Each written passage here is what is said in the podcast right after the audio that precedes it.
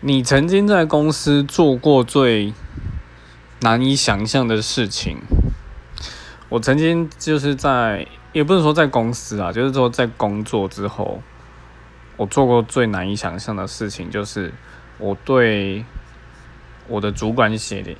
那个纯正信函，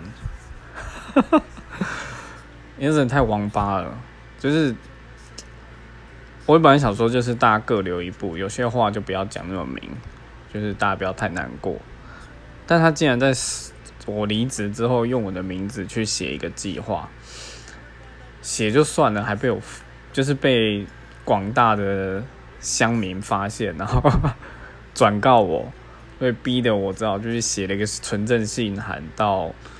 大概四五个地方去，那真是一个蛮